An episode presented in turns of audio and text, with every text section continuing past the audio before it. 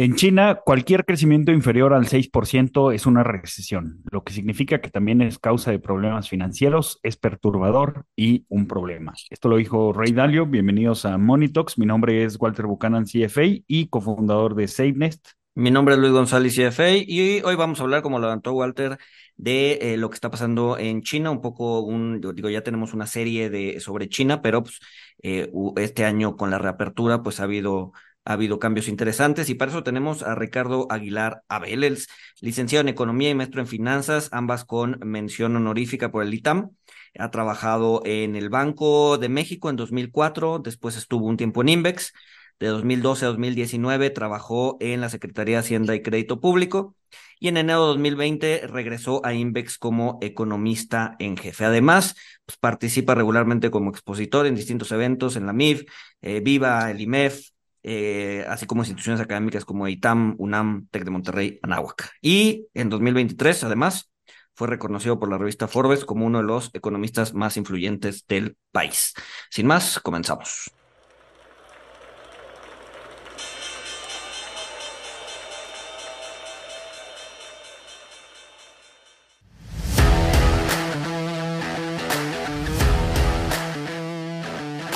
Monito, el otro lado de la moneda. Ricardo, pues mil, gracias por, por, por, por aceptar la invitación. Este, eh, había platicado contigo, nos decías que, que hace, hace un par de semanas había sacado un análisis de China, ¿no? Eh, muy, muy coyuntural. Eh, y pues bueno, creo que, creo que da para, para platicar un ratito de qué es lo que está pasando, qué es lo que está pasando allá, ¿no? Así es. Hola Luis, ¿qué tal? ¿Cómo estás? Hola Walter, también qué gusto estar por primera vez en su programa, un gusto para mí de verdad. Y pues sí, efectivamente, ahorita el tema de China está llamando mucho la atención de los mercados porque está decepcionando en prácticamente todos los sectores de crecimiento. Y pues esto sin duda va a tener repercusiones a nivel global. Y Ricardo, anteriormente habíamos hecho una saga sobre China, de la cual pues esta, este episodio es continuación, donde habíamos visto la parte eh, cultura, política, y de, economía. Este, nuevamente estamos repasando la, parte de economía eh, por esta crisis que está teniendo China o esta desaceleración importante. En, en la saga pasada o en los episodios pasados, pues nos dimos cuenta de que eh, pues la gente no entiende que, que, no entendemos China. A ver si contigo lo, lo, podemos entender. Eh, lo que he estado leyendo, Ricardo, es que gran parte de los problemas pues vienen o últimamente es tendencia de que vienen de, de una desconfianza ya de la, de la población china eh, ante, ante, pues sí, ante lo que vivieron en los últimos años con la política eh, cero COVID y que esto está impactando porque están gastando menos. ¿Qué nos puedes platicar sobre esto? Pues sí, totalmente, Walter. De hecho, si nos remontamos un poco, obviamente, al tema de la pandemia, vimos cómo el gobierno central fue muy agresivo con las medidas de confinamiento hacia la población. Esto, por supuesto, causó un descontento general. Y bueno, una vez que había pasado una primera etapa del COVID en China, este resurgió con una variante mucho menos agresiva, pero bueno, con la posibilidad de infectar a un mayor número de personas, considerablemente mayor número de personas. Y es ahí donde el gobierno otra vez tuvo que hacer esta política COVID-0 para confinar a la población, que en ese momento sí ya generó un malestar general. Cuando el gobierno central decide levantar esta política COVID-0 y la población sale, pues sí, se registraron alrededor de 250 millones de casos de personas infectadas con COVID, pero las, los descensos no fueron tan relevantes como se pensó en un inicio y digamos que la población pudo salir nuevamente y digamos que China entró en una etapa de nueva normalidad. Los primeros meses después de esta nueva normalidad que se levantó la política COVID-0 y la población no se tuvo que confinar cada vez que había casos de COVID otra vez en el país, pues sí generó un rebote en la actividad económica, pero fue muy efímero. Y ese es el problema. O sea, China es una economía acostumbrada a crecer a tasas de doble dígito y ahorita estás teniendo crecimientos de alrededor de 5% esperados, que por supuesto es que es menos de la mitad de lo que crecían antes. Entonces, eh, pues ya que se desgastó este impulso de la política COVID-0 que se anuló, pues el gobierno lo que intentó hacer fue apoyar a través de diferentes estímulos, sabemos que es un gobierno central, ¿no? Por supuesto, la inversión pública, incluso a través del Banco Central, con la disminución en la tasa de referencia, la devaluación de su moneda, que ha sido bastante importante y aún así las, las exportaciones se están desplomando y vemos cómo pues no ha sido suficiente y ese es el gran problema ahorita. En parte mencionas el tema de la confianza y estoy completamente de acuerdo. A pesar de que se les levantaron las restricciones a la movilidad, pues sí, el, el, el habitante chino promedio ahorra muchísimo, casi el 35% de su ingreso. Y no quiere salir a gastar, en parte también porque, bueno, no ha habido suficientes estímulos. Y si a eso le sumas que el sector privado, pues tampoco ha podido entrar de manera, digamos, frontal hacia la economía china, pues también hay una parte de desconfianza donde el gobierno dice, bueno, si la población no me apoya y el sector privado extranjero e incluso local tampoco lo hacen, pues sí está en una situación muy complicada. Ahora, yo, yo estaba leyendo, Ricardo, o sea, China, digo, ya todo el mundo lo sabe, eh, pues tiene, tiene la, manufactura fuerte, tiene eh, el desarrollo de altas tecnologías eh, fuertes. Uno de estos casos lo podemos ver en el caso de los vehículos eléctricos. Sin embargo, pues sí, está pegando mucho esto que comentas tú de que, de que la gente ahorra mucho, porque también lo, lo, lo que sabíamos un poco es que China iba a continuar emergiendo por el desarrollo de su clase media, eh, que pues sus ahorros los, los, los destinan al mercado inmobiliario, ¿no? Y ahorita yo estaba viendo que con la, con la crisis del, del sector inmobiliario, eh, pues al contrario, están, están, están pagando sus hipotecas. Eh, no es como la crisis hipotecaria inmobiliaria de Estados Unidos, eh, pero las repagan y pues ya se están sentando en el dinero. No, y además, o sea, como que el incentivo para pagar cada vez es menos porque pues tienes un, o sea, el 60, 70% de tu, eh, pues sí, de tu patrimonio está en tu casa, ¿no? Y tu casa, pues no, no solo no está subiendo valor, sino que está bajando, ¿no? Entonces, ¿para qué sigues pagando una propiedad pues, que se está perdiendo dinero, ¿no? Y a la pregunta de Walter le, le apendizaría otra pregunta que va en ese sentido y es, ¿qué tan probable es que China esté cayendo en esta trampa del ingreso medio, ¿no? Esta, esta idea de que el mercado emergente en su camino a desarrollarse siempre se topa, o sea, un, una, de las, una de las, eh, pues de, los caminos que tiene que llegar, uno de las etapas en las que tiene que llegar es hacer crecer su clase media, pero llega un punto en el que la clase media ya es importante, ya es tan importante que eh, se estancan ahí y ya no pueden dar como el último paso, ¿no? ¿Qué tan importante es que China o qué tan probable es que China esté, esté justamente entrando en esta trampa del ingreso promedio, ¿no? Ingreso medio. Pues bueno, que yo considero antes que nada súper relevante, bueno, sí, por supuesto, destacar el tema de la población de clase media en China, pero bueno, también si te vas a las nuevas generaciones, son cada vez, digamos, menos en cantidad y también menos en poder adquisitivo. ¿Por qué? Porque la tasa de desempleo en China juvenil ¿no? Alrededor de los 20, 25 años, está en 21%. Digo, esto es algo bastante relevante, ¿no? Considerando que ahorita, y estaba viendo unas estadísticas, la tasa de mortalidad en China ya rebasó la tasa de nacimientos. Entonces, es una economía donde primero obviamente se impulsó el crecimiento poblacional como un motor económico, se vieron incrementos en la productividad de manera importante, sin embargo, ahorita eso se está desgastando, ¿no? Y por supuesto que si tú a eso le sumas que la base ahorita, los jóvenes, que son cada vez menos, ¿no? Porque te digo que la tasa de, de natalidad ha estado descendiendo y podrían ser cada vez menos, pues ahorita son los que más tasa de desempleo enfrentan. Entonces, sí hay un problema, bueno, por supuesto, un estancamiento de la clase media, pero sobre todo lo que a mí me preocuparía más, Luis, es hacia adelante, ¿no? Si efectivamente esta base le va a poder dar el crecimiento a China, sobre todo el crecimiento que las autoridades esperan, y yo creo que no, porque en un principio ya no está creciendo tan rápido la población y sobre todo las nuevas generaciones no están encontrando trabajo. Entonces, por que supuesto hecho, que hay un tema de cautela, ¿sí? Que, que de hecho, de hecho, el, el, el gobierno chino, o sea, de eh, antes, antes solo te permitía tener un hijo, y ahorita ya incluso te, te, te, te, invitan a tener más de uno, ¿no? Te invitan a tener ya dos, decir, oye, este, ya el, el, el, el gobierno y el movimiento te necesita, ten más hijos, ¿no? Y aún así la gente no quiere, ¿no?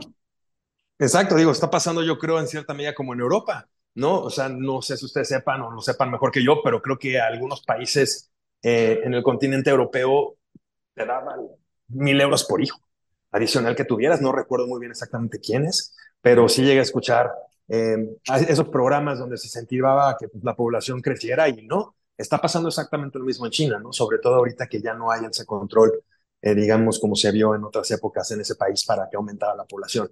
Entonces, sí es un problema, sobre todo también por el tema de consumo futuro. Y bueno, hay que, hay que ver que, eh, y esta estadística me pareció interesantísima de JP Morgan, que el 23% de lo que creció el consumo global en el mundo en 2021 fue por China. El 21% de lo que creció.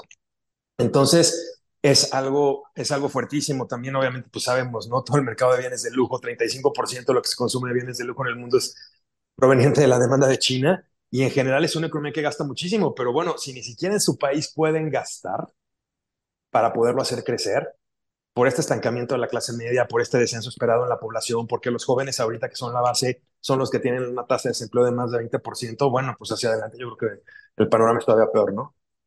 Leyendo, leyendo una columna de, del Wall Street Journal de Mickey Levi, eh, él comentaba que eh, los problemas en, actuales en China se deben a una pues sí, a una mala colocación del capital eh, y igual coincide con muchos en que, en que todo esto fue eh, porque crecieron mucho al impulsar el sector inmobiliario, pero lo impulsaron con mucha deuda, entonces pues esto resulta en, en, pueblos fantasma, este, mansiones fantasma, insisto en, que la, la clase media china, este, pues dice, pues ya, ¿para qué sigo comprando casas? Que, además es una dinámica curiosa, ¿no? Porque estaba viendo que el 90% eh, de las casas que se vendieron en 2021, 2022, o sea, fueron, fueron en preventa, o sea, ni siquiera estaban construidas. Eh, e, e, ¿Es esto lo que está arrastrando a, pues sí, a, que la clase media caiga en la trampa del ingreso que menciona Luis? Pues mira, ahorita como, y creo que también lo había mencionado Luis antes y tú lo acabas de repetir ahorita, Walter, la mayor parte de la riqueza de las familias en China está concentrada en el sector inmobiliario. Y es precisamente este sector el que pues, se ha desplomado últimamente. Digo, no solo estamos viendo casos como el de Evergrande y otros inmobiliarios, inmobiliarios fuertes, ¿no? Que están cayendo en quiebra, ¿no? Que incluso están recurriendo a Chapter 11 en, en, en Estados Unidos también y demás eso, por supuesto, le, ha pegado al sector, digamos, en el tema de la confianza y en el tema de futuras inversiones. Pero ya hablando del tema del patrimonio, por supuesto, si la mayoría de su riqueza está concentrada en esos bienes, por supuesto que hay una merma y ahí se entiende la tasa de ahorro tan grande. Deja tú que el ingreso esté estancado, hay una trampa del ingreso medio. No van a gastar si el mayor porcentaje de su patrimonio se está cayendo a pedazos, ¿no? Y bueno, a eso súmale también que es una población donde sí invierten en renta variable. Y bueno, hay que ver el reciente comportamiento de la bolsa de Hong Kong o la bolsa de Shanghai para darte cuenta que a lo de las casas, ahora súmale el tema del equity. Entonces, no, aquí, aquí ya no importa realmente si caíste en alguna trampa de un, del ingreso medio desde mi punto de vista, sino a ver, ¿qué vas a gastar? ¿Por qué vas a, por qué vas a disminuir esa tasa de ahorro de 35% que tiene ahorita en promedio la población? Si nada te está dando. y sobre todo, si en lo que más hagas invertido está cayendo. Sí, claro, no, y, y ahorita que decías de las inmobiliarias, justamente también una, una eh, estadística de JP Morgan que sacaron la semana pasada fue esa, que el 60% de los inmobiliarios en China ya se declararon en bancarrota, ¿no? O sea, es, o sea, si es un, si es un sector que va, que, que ha ido cayendo, eh, pues ahora sí que paulatinamente o de manera ordenada, que era una de las hipótesis cuando empezaron a ver los problemas con Evergrande, ¿no? Que, que los chinos o el gobierno chino no los iban a salvar, pero que sí los iban a dejar caer de forma ordenada, y al parecer eso es lo que está, lo que está sucediendo, ¿no?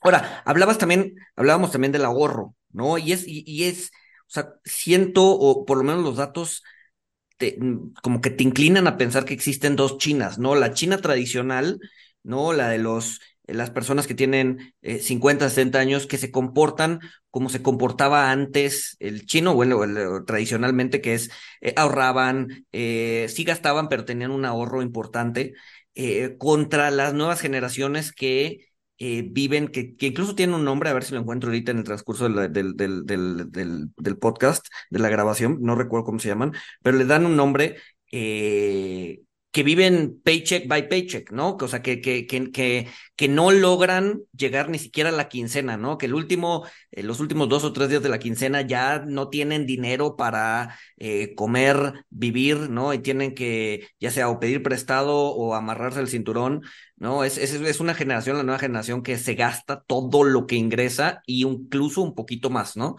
eh, aunado a que pues, tienen problemas para, para emplearse, ¿no? Entonces eso incluso podría exacerbar el tema poblacional, ¿no? La gente cuando pues, no está cómoda económicamente, eh, un ejemplo es eh, pues, la, la, la, la gente que vivió durante la guerra mundial, la segunda guerra mundial, no tiene hijos, ¿no? ¿Por qué? Porque no tiene este no se siente cómoda para tener hijos. Ya después viene, o sea, después de la Segunda Guerra Mundial, pues viene este, este tema de los baby boomers, ¿no? La gente siente más cómoda, más seguridad y empieza a tener hijos.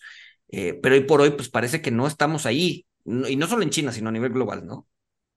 Sí, es, es un tema bastante, bastante importante, porque digo, sí, sí vimos, por ejemplo, cómo la economía china se convirtió, se convirtió en la segunda más grande del mundo en cuestión de décadas, ¿no? Y eso realmente, pues habla de una planificación que en su momento fue bastante, bastante buena para los objetivos del Partido Comunista China, que lograron el objetivo, ¿no? Y, bueno, económicamente despuntó al grado que, digo, todavía sigue siendo la economía más grande del mundo después de Estados Unidos. Entonces, ahorita, pues bueno, este cambio en la realidad, hacia dónde, el ajuste hacia dónde va a venir y qué tan fuerte. O sea, realmente, ¿ustedes creen que China pueda perder su preeminencia como la segunda economía más grande? ¿Por qué esto? O sea, como, como le decía ahorita Walter, es en todos los sectores. A ver, también las exportaciones, que era su fuerte, su baluarte, ¿no? O sea, con una depreciación del yuan que ya está en 7.3 yuanes por dólar, a ese grado la depreciación y las exportaciones cayendo a más de 12% anual. O sea, realmente hay algo ya en el modelo que probablemente se rompió y esta ruptura, pues probablemente sí le pueda costar a China un lugar, digo, no estoy diciendo ahorita, pero probablemente en los siguientes 10 años, igual ya no va a ser la segunda economía del mundo, igual India lo rebasó. No sé. Oye, sobre, esto que sobre esto que comentas, que creo que es muy importante, o sea, y lo habíamos comentado en, en, podcast eh, anteriores, eh, pero está el pronóstico de que China para, para el 2030 o para, para inicios eh, de la década que inicia en el 2030, iba a sobrepasar a, a Estados Unidos en, en tamaño de, de, PIB. O sea, con esto ya lo habíamos planteado, pero con esto, o sea, tú reafirmas este, este escenario de que China no solo ya no rebase a Estados Unidos, sino que pueda caer al tercer, o sea, que, que, lo sobrepase India, que de todas maneras, ser la tercera economía más grande del mundo, pues estamos hablando de eh, una economía muy grande, ¿no? Sí, totalmente. Mira, yo creo que aquí dependerá mucho si China puede realmente darle el impulso para regresarla a la tendencia creciente que tenía antes de la pandemia, sobre todo porque, bueno, digo, lo estamos viendo, Walter, los, los estímulos que están sacando, honestamente, están sirviendo de muy poco. Acaban de sacar el fin de semana estas disposiciones, ¿no? Para limitar el número de IPOs en la bolsa de China, ¿no? Reducir la cuota que cobran sobre operaciones bursátiles a la mitad, que es un dineral, por supuesto. Y también estás hablando del tema de la venta de acciones por parte de major stakeholders. Y bueno, eso ayudó dos días bajar la tasa de interés de referencia de 3.55 a 3.45 ayudó un día. O sea, realmente yo creo que China puede rescatar su segundo lugar que tiene actualmente y e incluso, como tú dices, rebasar a Estados Unidos en unas cuantas décadas, pero tiene que haber ahorita realmente un cambio estructural importante porque los estímulos que ha estado dando desde que salieron del COVID, honestamente no están sirviendo para nada. Y lo que a mí me preocupa desde el punto de vista económico es el impacto que esto va a tener a nivel global, porque no solo es el 40% de bienes de consumo, que compran los chinos en el mundo. Estás hablando también de metales industriales en, en América del Sur, estás hablando de petróleo, estás hablando de manufacturas incluso que producimos aquí en México que ellos les sirven de insumos, estás hablando de oferta global de automóviles eléctricos o no eléctricos. Aquí esto es repercusión global, entonces China solita, pues si no encuentra el cambio estructural, qué pena, pero el impacto sobre el resto del mundo sí puede haber una reorganización incluso de economías a nivel ranking por efecto China, ¿eh? eso no lo escaparía. Sí, claro, sí, porque Rey... Y nada más, nada más apuntando eso, o sea, sí, es una economía como muy ligada al consumo y lo que decías eh, de, de, el consumo que representan a nivel global, ¿no? 21%. Tengo entendido incluso que en 2018 fueron el mayor consumidor del mundo, ¿no? Incluso más que Estados Unidos. O sea, y así como China es el 23%, Estados Unidos es el 25%, o sea, tampoco está muy lejos, ¿no? Entonces, sí, o sea, el momento en que China desacelera su consumo, pues se desacelera el resto del mundo, ¿no? Sí, y ahorita algo que me preocupa un poco al margen de lo que está pasando en China es la deflación que se viene o probablemente se venga. O sea, a ver, una deflación, pues o sea, mucha gente de los que los escuchan dirán, pues está bien que caigan los precios, una vez o dos. si esto se sostiene a lo largo del tiempo, el problema es que la gente deja de consumir esperando a que los precios caigan más en el futuro. Entonces, para su consumo. ¿Para qué voy a consumir ahorita si la leche va a caer de precio en septiembre y luego en octubre y luego en noviembre? Pues no, o sea, digo, excepto artículos de primera necesidad, pero hay unas cosas que sí puedes aguantar. Y eso le está pegando ahorita al parecer a China duro porque sí se ve que viene una deflación. O sea, ni siquiera con la evaluación del yuan, ni siquiera con la baja en la tasa de interés de referencia, que digo, allá honestamente 10 veces es un mundo, pues eh, aún así no vemos que la gente esté decidida a consumir, entonces puede incluso incrementar la tasa de ahorro. Y digo, no que China se vuelva una economía cerrada, por supuesto que eso nunca va a pasar, pero sí va a ser una economía que está consumiendo menos por lo coyuntural, te digo, problemas de deflación, desconfianza en el gobierno, desempleo altísimo entre los jóvenes, y hacia adelante, pues, si el, te digo, el gobierno no sale con algo bomba, con algo realmente importante, pues no, China, China se va a estancar. Y, pues sí, eso sí puede recomponer el crecimiento, el crecimiento a nivel global. Oye, hablas de que China aún puede hacer cambios estructurales para, para mantener su segundo lugar eh, e incluso reacelerar su crecimiento en el futuro. Eh, leyendo, leyendo Rey Dalio, que pues, acaba de publicar una columna, un artículo en LinkedIn, eh, él comenta que pues China necesita desapalancarse, o, o sea, y que, que, hoy más que nunca pues es necesario un desapalancamiento porque justo este exceso de deuda, eh, particularmente en el sector inmobiliario, pues es lo que ahorita lo está frenando, ahorita está, está generándole eh, muchos problemas. Ahora, mi, mi, duda aquí, Ricardo, es eh, si coincides que con Dalio, que el cambio estructural tiene que ser un desapalancamiento, y aquí, si en, dado caso de que coincidas, o también preguntarte, eh, un desapalancamiento no implicaría en el corto plazo tener un menor crecimiento después de tener una, una economía eh, pues muy apalancada donde eh, pues vimos, vimos que el, los, los créditos al consumidor como porcentaje de, del ingreso disponible pasaron del 9% en 2000 al 107% el año pasado. Totalmente. Sí, es importante aquí, digo, la, solución de corto plazo y la solución de largo plazo. La solución de corto plazo yo creo que es, un tema de desapalancamiento. Tenemos que la economía china, de acuerdo con cifras del FMI, eh, debe menos del 100% de su PIB todavía, alrededor de 70 y tantos, casi 80, digo, obviamente es un mundo, pero es algo que todavía está relativamente controlado. Eh, pero bueno, por supuesto que en caso de emitir más, deuda, ojo, aunque China sea la segunda economía más grande, pues no está dolarizada y su deuda no está en dólares. Estados Unidos sí puede tener un déficit de más del 100% del PIB, porque pues todo, todo el mundo se financia con treasuries, ¿no? Pero el caso de China es muy distinto. Entonces sí tienen que tener mucho cuidado hasta qué grado van a aumentar su deuda en porcentaje del PIB, que te digo, de acuerdo con el FMI, pues es como alrededor del 80%. Entonces, hacia adelante, un desapalancamiento sería bueno, por supuesto, porque en caso de un mayor endeudamiento, sí vas a tener un problema de crecimiento, sobre todo de, de financiamiento, a ver, y de pago y servicio. Si tú debes como Japón 250% de tu PIB, pero estás creciendo y estás generando lo suficiente para pagar, puedes mantener ese cociente de deuda sin ningún problema y la calificación de Japón es de las mejores en el mundo en términos de riesgo soberano. Pero, por supuesto que si tú no estás generando ese crecimiento y no estás generando ese flujo que te permite financiar ese servicio de deuda excedente, por supuesto que va a haber un problema de crecimiento ahí. Digamos que sí, un desapalancamiento, estoy de acuerdo que podría ser una solución eh, por lo menos para poder reasignar recursos hacia proyectos más productivos o que realmente impulsen el crecimiento, pero, pero sí le puede pegar, por supuesto, ¿no? al tema de entrada de corto plazo, porque el gobierno gastaría menos, ¿no? Al desapalancarse. Pero eso, digamos, es en el corto y mediano plazo. En el largo plazo, a ver, y digo, esto es un foro libre, creo que lo puedo decir así, o sea, tienen que dejar participar más al sector privado y es algo que China no ha logrado hacer. Yo creo que ese es el cambio focal para que la economía vuelva a despuntar en ese país. Y no lo va a hacer probablemente por supuesto que es algo que no se ve. O sea, no estoy diciendo obviamente, porque aparte es algo fuera de toda proporción, que se privatice eh, la economía china o, digamos, entre de esa manera, es algo que no pasaría, por supuesto, pero tienen que permitir un poco más la inversión en el sector privado porque ya vimos, y, repito, desde hace ya un par de meses, que prácticamente cualquier estímulo que está sacando el gobierno desde que salieron del COVID no ha servido. Entonces tiene que haber un cambio estructural. Pues desapalancamiento que le pega el crecimiento y luego te ayuda, va, corto, mediano plazo. Pero en largo plazo, si no dejan entrar más a la IP, No, yo creo que hasta sí podrían perder su segundo lugar como la economía más importante. Pero Oye, ¿y pensando, crees, dale, dale. crees que dejen entrar a, a- o sea, porque estoy pensando, ¿qué tal que mañana nos sorprenden, como nos sorprendieron con la reapertura, que era esperada por pocos? Este, de hecho, algunos decían que, que nunca se iba a dar en, en, en la escala y en la medida que se dio. Este, vamos a pensar que sorprenden y que dicen, no, pues ya, este, venga, venga el capital privado, ya puede entrar.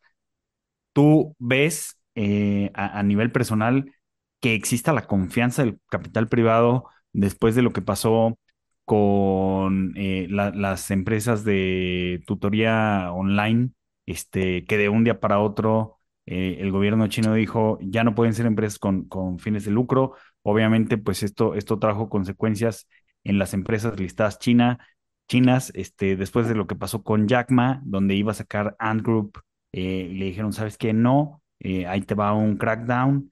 eh, y también, pues lo que pasó con Didi, eh, que pues también ahí, este, pues tuvo, tuvo castigo político por, por listarse sin, sin tener permiso de, de gobierno. O sea, suponiendo que abren las puertas al capital privado, o sea, el capital privado internacional va a tener la confianza como la tenía antes, porque según yo, Eh, pues e- e- esas medidas de 2021, pues sí, sí fracturaron algo. Es- es- qué excelente punto acabas de tocar, Walter, porque yo creo que aquí va a depender todo Estados Unidos y el G7. Literal. O sea, ellos han sido ahorita, o por lo menos la administración del presidente Biden ha impulsado eh, redireccionar ¿no? el poderío comercial de China, y eso prácticamente desde que Biden asumió el poder, argumentando, por supuesto, violaciones a los derechos humanos en el país asiático, varias razones, pero están tratando de restarle preeminencia en el campo global, y lo han estado haciendo. Entonces, si quieren que entren de lleno eh, los inversionistas, o sea, no que sea un problema como el de TikTok y el Congreso de Estados Unidos, no. O sea, si va a haber de lleno un regreso de los inversionistas privados, tienen que tener el aval norteamericano. Y digo, independientemente de lo que pase en las elecciones de Estados Unidos, también sabemos que Donald Trump, también independientemente de quién quede con los republicanos, sabemos que desde hace dos administraciones no había una buena relación con China para nada en el tema comercial. Incluso se ha escalado por factores. Entonces, yo no creo que la IP pueda entrar confiadamente y de lleno en China si no tiene el aval del el G7. Porque incluso fue en el G7 donde se planteó, vamos a restarle poderío económico a China por el tema de recursos humanos y lo que ustedes digan. Pero entonces aquí yo creo que no, ¿eh? Si Estados Unidos no da el visto bueno, no creo que sea algo tan relevante, a menos que, por supuesto, toda, todo el bloque ruso, Europa Oriental, eh, Medio Oriente decida invertir en China. Digamos que se formen dos especies de bloques económicos, pero por ahora, si no es el aval de Estados Unidos el G7, lo doy. Pensando, pensando, digo, y aquí ya es, es más en el terreno de la especulación, pero, pues a ver, Estados Unidos le, le, le funcionó muy bien la Primera y la Segunda Guerra Mundial para reactivar su economía, para volverse Es- preponderante, ¿no? Eh, ¿qué tan probable ves un, un, un conflicto armado, llámese Taiwán, por ejemplo, para, para buscar esa reactivación económica?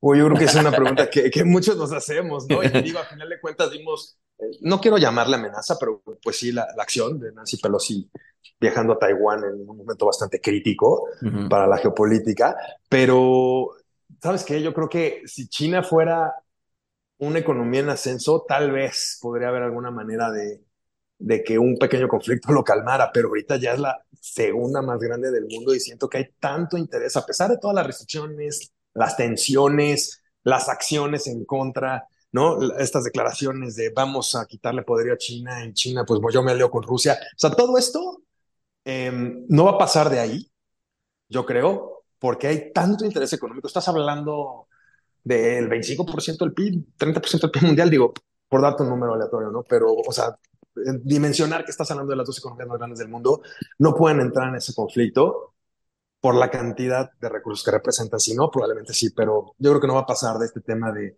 pues, alianzas con Europa del Este, alianzas del G7 y demás, picones, eh, las tensiones geopolíticas. Digo, geopolíticas. y, y que se han visto en cierta medida comerciales con aranceles y demás. ¿eh? También déjame decirte que no todo está en, digamos, en el teatro. O sea, sí ha habido acciones concretas donde pues se les está pegando ambas economías de alguna forma, pero pues no creo que pase de ahí por, por todo lo que representa, por el tamaño de la economía mundial que representan las dos. Oye, y, y una, una pregunta este, curiosa que, se me ha ocurrido en los últimos días. Este, hemos visto cómo, pues a causa de estas tensiones geopolíticas de, de China con Estados Unidos, este, pues México se ha beneficiado y ha recibido eh, pues mucha inversión extranjera, este, el famoso y aclamado nearshoring, eh, pero lo que también veía yo es que mucha de esta inversión son empresas chinas, entonces este, no le están dando la vuelta nada más a, a este conflicto geopolítico viniéndose a operar a, a, a México, pues al final son ventas y son productos chinos los que Estados Unidos está consumiendo hechos en México. Si no eres la primera persona que, que, me saca ese punto, Walter, y creo que es bastante bueno. Y bueno, pues aquí yo creo que eso puede ser una buena alternativa para triangular, ¿no? La entrada a, a Estados Unidos de alguna manera, pero pues por supuesto que también Estados Unidos tiene manera de detectarlo, ¿no? Tiene manera de, pues, cómo poder administrar, ¿no? Digamos, esa nueva situación en caso de que las empresas chinas quieran exportar de aquí para allá. Pero, pero pues aquí lo más relevante es ver sobre todo si no se está creando más que venirse a México, si no lo están haciendo a través del sudeste de Asia, ¿eh? porque, porque sé que ahorita, por ejemplo, una parte de nearshoring, literal, para ellos sí es nearshoring, es hacerlo en Vietnam, ¿no? Y, y de ahí, y mucha gente, bueno, sí he escuchado algunos comentarios que, que se ha triangulado, o sea, que China ha mandado empresas al sureste de Asia, ¿no? Indonesia, Filipinas, Vietnam, Malasia principalmente, para aumentar la producción, y sí hemos visto cifras importantes, por lo menos en Vietnam sí he visto cifras importantes de aumento en la producción, para, para volarlas a América. Entonces, eh, ok, México puede ser una alternativa, pero ahorita le están dando mucha fuerza al sudeste de Asia por ese tema y esa triangulación que se puede dar de alguna manera. Entonces, más bien, si pasa en México, pues reforcemos eso, ¿no? Y si Estados Unidos no lo está penalizando vía sudeste de Asia, no tendría por qué hacerlo vía México, pues adelante, tratemos de robar esas inversiones. El problema es que, hasta donde tengo entendido también, este nearshoring que se da es súper tecnológico, o sea, no es la maquila y ya. O sea, nosotros somos un país tradicionalmente maquilador y es lo que el nearshoring está buscando ahorita en el norte del país. Producción manufacturera. Pero, digamos, de textiles, de insumos que no son tan tecnológicos como lo que están haciendo en Vietnam y en otros países de allá.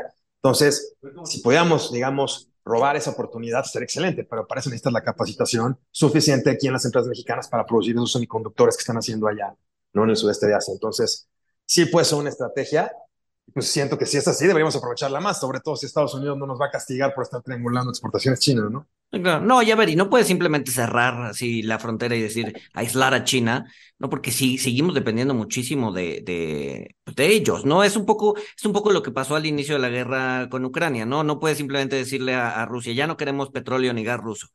Pues no se puede, ¿no? O sea, no hay forma de prescindir de ellos, ¿no? Entonces, pues de repente salían muchos barcos y descargaban en alta mar, ¿no? Y de repente el, el, el, barco alemán se iba vacío y regresaba lleno de petróleo. ¿Y de dónde venía ese petróleo? Pues quién sabe, ¿no? Me lo encontré a la mitad del mar, ¿no? Este, pero pues es, pero pues es exactamente lo mismo, ¿no? Es, es, o sea, simplemente no te puedes deshacer de ello.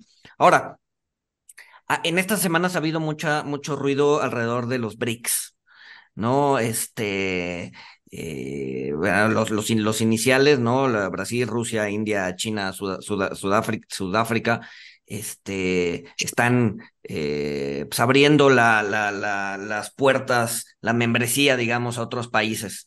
Este, y por ahí hay mucho ruido de que si realmente se van a formar un bloque, ¿no? Siendo pues, probablemente China el, el, la bandera de ese bloque, ¿no? El país más fuerte, el país más grande, eh, el yuan como moneda de reserva. ¿Cómo, cómo ves todo ese ruido que hay alrededor de, de los BRICS?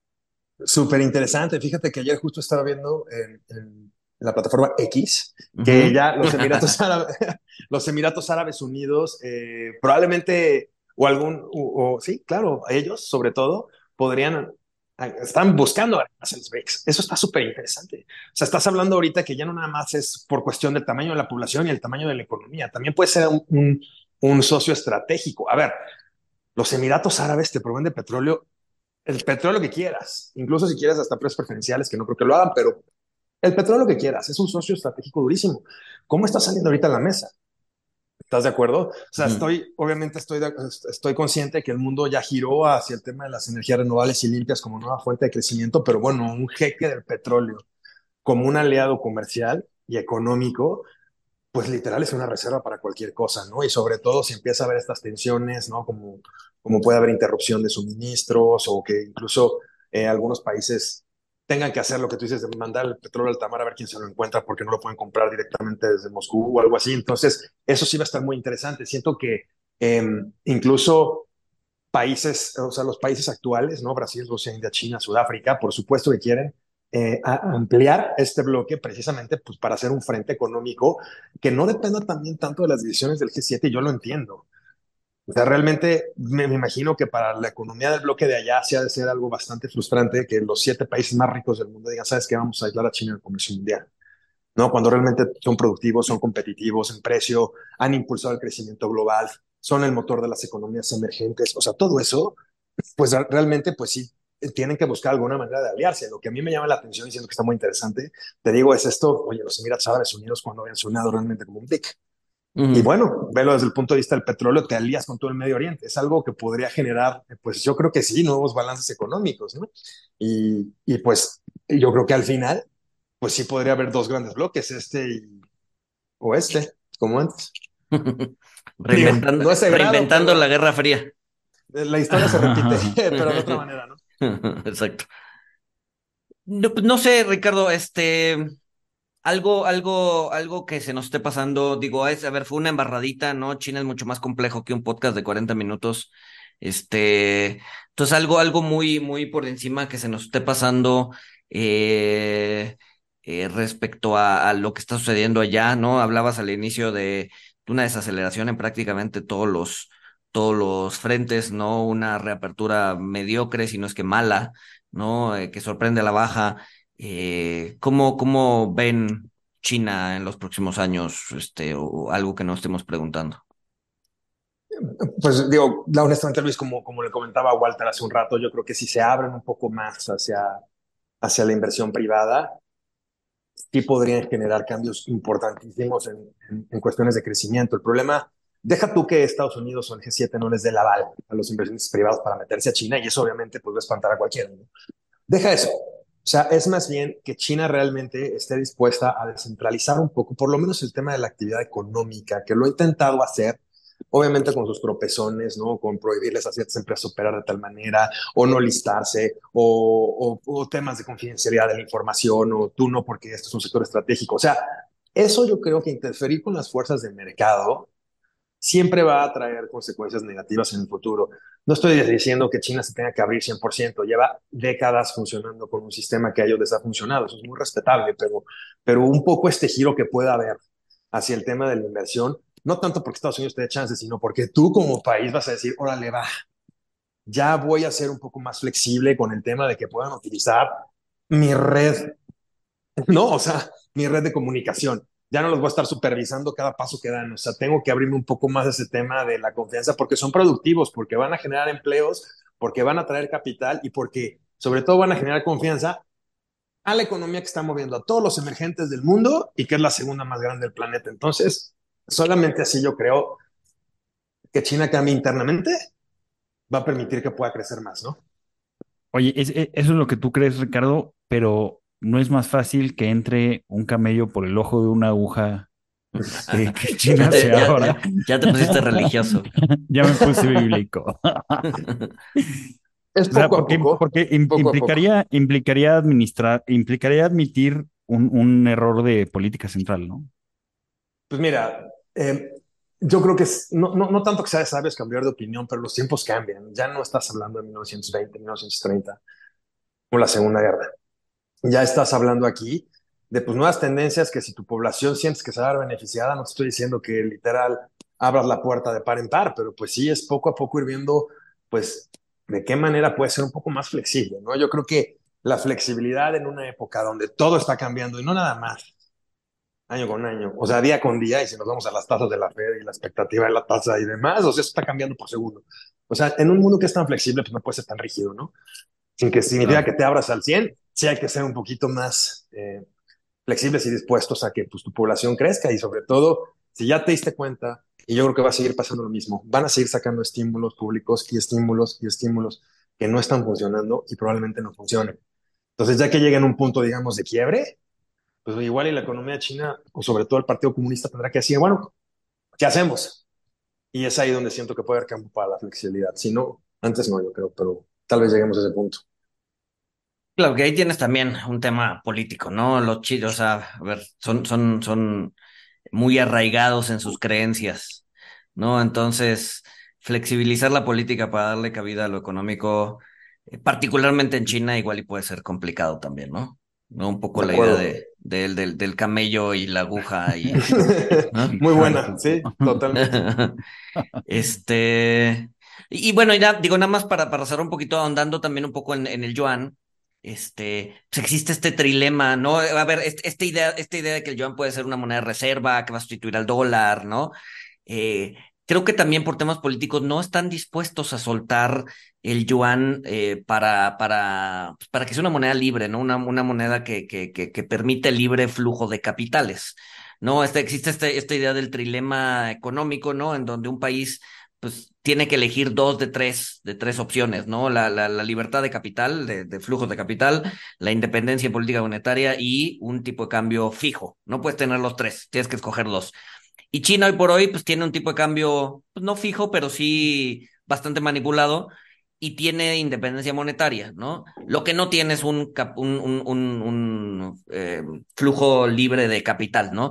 Y ese, dado que podría desestabilizar, ¿no? Eh, el, la economía o, o, o, podría, podría causar ciertos problemas, quitarle control al gobierno sobre hacia dónde van los capitales, no están muy dispuestos a, a soltarlo, ¿no? Entonces, pues para ver un yuan eh, moneda de reserva, pues de entrada tendría que, que responder a, la, la, los movimientos de mercado, ¿no? De libre demanda, no debería estar fijo y tendrás que tener capitales de libre, ¿no? Entrada y salida en el país y eso, pues hemos visto que, que, que, no va a suceder, por lo menos no en el, en el corto plazo, ¿no? Entonces, eh, pues esta idea de que el yuan va a sustituir al dólar pronto, pues es una idea más romántica que otra cosa, ¿no?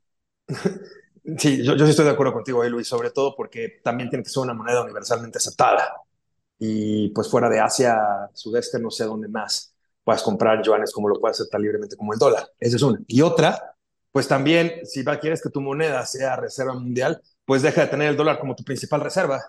Exacto. Creo que, creo que es el principal demandante de treasuries en todo el mundo. Entonces, bueno, o sea, estoy de acuerdo que quieras que el yuan sea tu moneda, la moneda mundial, va, deshazte de todos tus dólares, y luego hablamos. Pero, pues sí, sí lo veo un poco complicado. Sí, claro. Muy bien. Este. Pues Ricardo, mil, mil gracias. Mil, mil, mil gracias por, por, por, esta, por esta repasada de lo que está pasando en China. Walter, ¿algo extra? Este, pues nada, nada, se ve, se ve complicado. Este, te iba a preguntar, Ricardo, si, si estarías este, overweight, decoy weight o underweight de China, pero pues creo que ya Uf. el capítulo nos da la respuesta.